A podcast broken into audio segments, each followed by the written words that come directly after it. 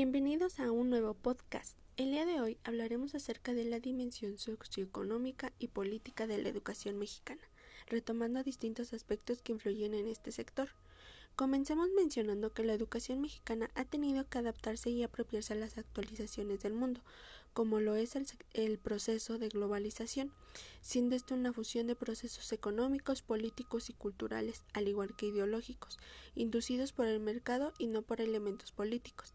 Sin embargo, este proceso se ha visto reflejado en la educación. La globalización trae consigo contenidos que permean en la educación, como lo son científicos y tecnológicos, al igual que los socioemocionales, los cuales hemos visto actualmente reflejados en los centros educativos o en los planes y programas de estudio. Actualmente se establecen programas y proyectos enfocados a atender lo social como la convivencia sana y pacífica, salud socioemocional, lo cual repercute en la interacción con la sociedad.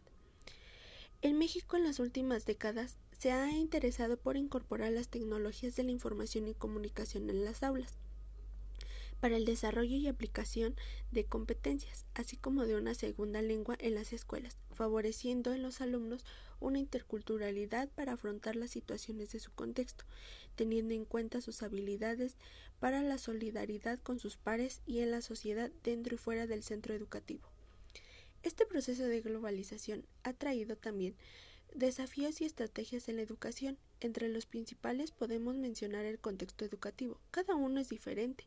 Si bien en México tiene una gran desigualdad social y educativa, el acceso a la información, por ende, es diferente. Las instituciones educativas carecen de la disponibilidad de tecnologías educativas y todo se convierte en un círculo de situaciones que afectan notablemente el sector educativo. De esta manera podemos dar paso a la economía e ideología capitalista, siendo el capitalismo un sistema económico y social. Este proceso ha tenido un impacto en la educación, debido a que por algún tiempo se preestableció como formador de personas para el ámbito laboral.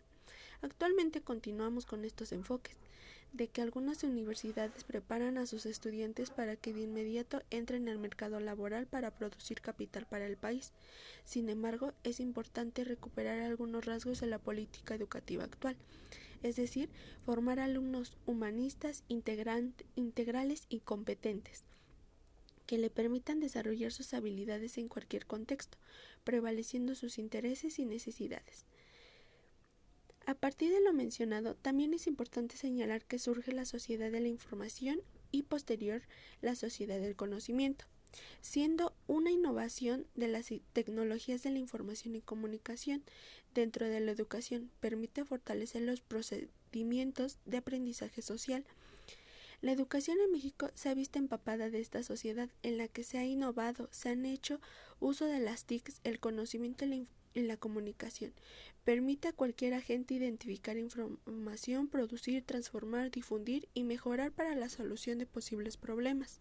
Sin embargo, continuamos con lo que comentamos anteriormente, en esa inequidad en las escuelas de México. Es por ello que las políticas públicas son importantes para avanzar en los niveles de educación en México, permitiendo que nuestro país alcance mejores posibilidades en este sector si bien estas políticas son acciones que desarrolla el gobierno para dar solución a problemas de carácter público. En nuestro país la aplicación de estas políticas enfocadas a educación ha tenido sus áreas de oportunidad. Sería correcto que las autoridades educativas permitieran desarrollarlas y ejecutarlas por periodos largos y no solo específicamente por tiempos establecidos de acuerdo al sexenio permitiendo avanzar y además también es necesario que profesionales del sector se encuentren al frente de las políticas. De esta manera abordaríamos la cobertura y la calidad educativa, dos aspectos esenciales y problemáticos en esta situación actual. Como recomendación para todos los que somos docentes dentro de nuestras aulas, mejoremos esa forma en la que los alumnos acceden al conocimiento. Si bien nosotros en ocasiones nos limitan, nuestras aulas permitirán que los alumnos aprendan, conozcan, sean creativos, investiguen, indaguen, averigüen y sean curiosos por aprender. Permitamos que nuestros alumnos mejoren y sean mejores cada día. De esta manera, cierro el episodio de hoy con esta reflexión que nos ayude como agentes educativos para sobrellevar las situaciones adversas que se nos presentan. Agradezco la atención y nos estaremos escuchando en otro episodio de estos podcasts.